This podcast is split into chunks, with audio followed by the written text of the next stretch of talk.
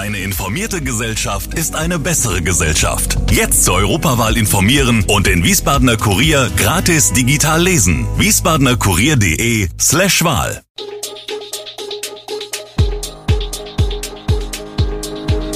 Gude, unser morgendliches News Update. Das Wichtigste aus Wiesbaden für Sie im Überblick. Guten Morgen aus Wiesbaden an diesem 5. Januar. Sperrung der A643 nach Lkw-Unfall an der Schiersteiner Brücke, Neues zur Attacke auf Feuerwehrkräfte an Silvester und der drohende Bahnstreik.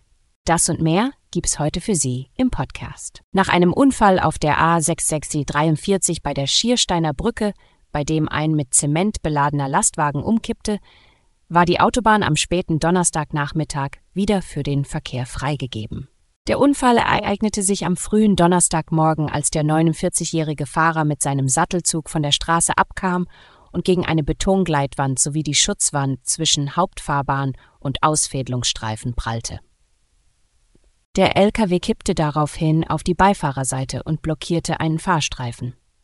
Die Bergung des Fahrzeugs dauerte etwa zehn Stunden und die Autobahn war zwischen der Anschlussstelle Eppelallee und der Abfahrt Mombach in Fahrtrichtung Bingen vollständig gesperrt. Ursprünglich war eine Aufhebung der Sperrung für 12 Uhr geplant, jedoch verzögerte sich die Bergung, sodass die Fahrbahn erst gegen 14.40 wieder freigegeben werden konnte. Der Fahrer des Lastwagens erlitt leichte Verletzungen und wurde ins Krankenhaus gebracht. Der Sachschaden wird auf 80.000 Euro geschätzt. Die genaue Ursache des Unfalls ist noch unklar. Der Verkehr in Richtung Wiesbaden war von der Sperrung nicht betroffen, jedoch musste der Busverkehr umgeleitet werden. Die Linie 74 wurde über alternative Routen geführt. Im Wiesbadener Stadtteil Mainz-Kastell ist es auch in diesem Jahr an Silvester zu Attacken mit Feuerwerkskörpern auf Einsatzkräfte gekommen. Die Geschehnisse hinterlassen den Wehrführer aus Kostheim noch immer sprachlos. Eine Feuerwerksrakete, die auf Einsatzkräfte gerichtet wird, hat der Wehrführer bislang so noch nicht miterlebt. Und doch ist er froh, dass der Vorfall in der Steinernstraße in Kastell glimpflich ausgegangen ist. Für die Feuerwehrleute gehören Notfalleinsätze in der Silvesternacht jedes Jahr dazu. In der Silvesternacht wurde eine Einsatztruppe kurz nach Mitternacht in die Steinernstraße gerufen. Vor Ort sollten sie die Kollegen der Freiwilligen Feuerwehr Kastell unterstützen, die wegen eines Feuerwerks auf einem Balkon ausrückten. Als die Feuerwehrleute den Einsatz beendete, bemerkte der Wehrführer einen Jugendlichen, der eine Rakete auf dem Boden platziert, auf eines der Löschfahrzeuge richtet und die Zündschnur anzündet. In den kommenden Minuten werden mehrere Böller vor die Füße der Einsatzkräfte geworfen. Nach der Attacke räumt die Polizei schließlich den Kreuzungsbereich, in dem die Feuerwehrleute attackiert wurden. Der mutmaßliche Täter konnte im Anschluss fliehen. Der Wehrführer fordert nun ein härteres Durchgreifen bei einem Angriff auf Einsatzkräfte und kritisiert dabei die Verrohung der Jugendlichen. Bereits im vergangenen Jahr hatten zu Silvester mehrere Jugendliche Mülltonnen und Autos in Brand gesteckt und Straßenbarrikaden errichtet. Für die Wiesbadener Entsorgungsbetriebe hat sich das Konzept des großen Feuerwerks am Bowling Green bewährt. Es gab weniger Müll, weil es das von der Stadt organisierte große Feuerwerk am Kurhaus gab, war insgesamt weniger Dreck, sagt der Sprecher der Entsorgungsbetriebe ELW, Frank Fischer. Denn so hätten die Bewohner der Innenstadt weniger Interesse, eigene Feuerwerkskörper zu zünden, wenn sie ein professionelles Feuerwerk quasi vor der Haustür haben. Rund ums Bowling Green galt außerdem eine Sperrzone, in die die Besucher keine Böller mitbringen durften. Per Allgemeinverfügung war für Zuschauer das Mitführen und Abbrennen von Feuerwerkskörpern großräumig rund um das Bowling Green verboten. Weniger Müll bedeutet weniger Arbeit für die Müllwerker. Früher musste diese bereits kurz nach Mitternacht mit der Arbeit beginnen. Dieses Mal sind sie am Neujahrsmorgen erst ab 6 Uhr und dann bis nachmittags unterwegs gewesen. In Kostheim herrscht Unsicherheit über die Zukunft des Hallenbads nach einem Brand im Oktober 2023. Die Kriminalpolizei hat ihre Untersuchungen abgeschlossen und der Fall liegt nun bei der Staatsanwaltschaft in Wiesbaden.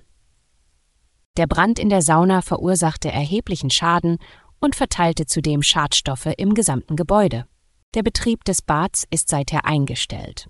Der Kostheimer Ortsbeirat wird am 17. Januar von der städtischen Bädergesellschaft Matiaqua über das weitere Vorgehen informiert. Ortsvorsteher Stefan Lauer schlägt vor, das Freibad Mahraue mit einer Traglufthalle und Raumcontainern als Übergangslösung zu nutzen. Dieser Vorschlag wie auch die Erneuerung des Freibads wird diskutiert. Schulen und Vereine in Wiesbaden leiden unter dem Ausfall des Hallenbads und müssen auf andere Bäder ausweichen, oft zu unattraktiven Zeiten.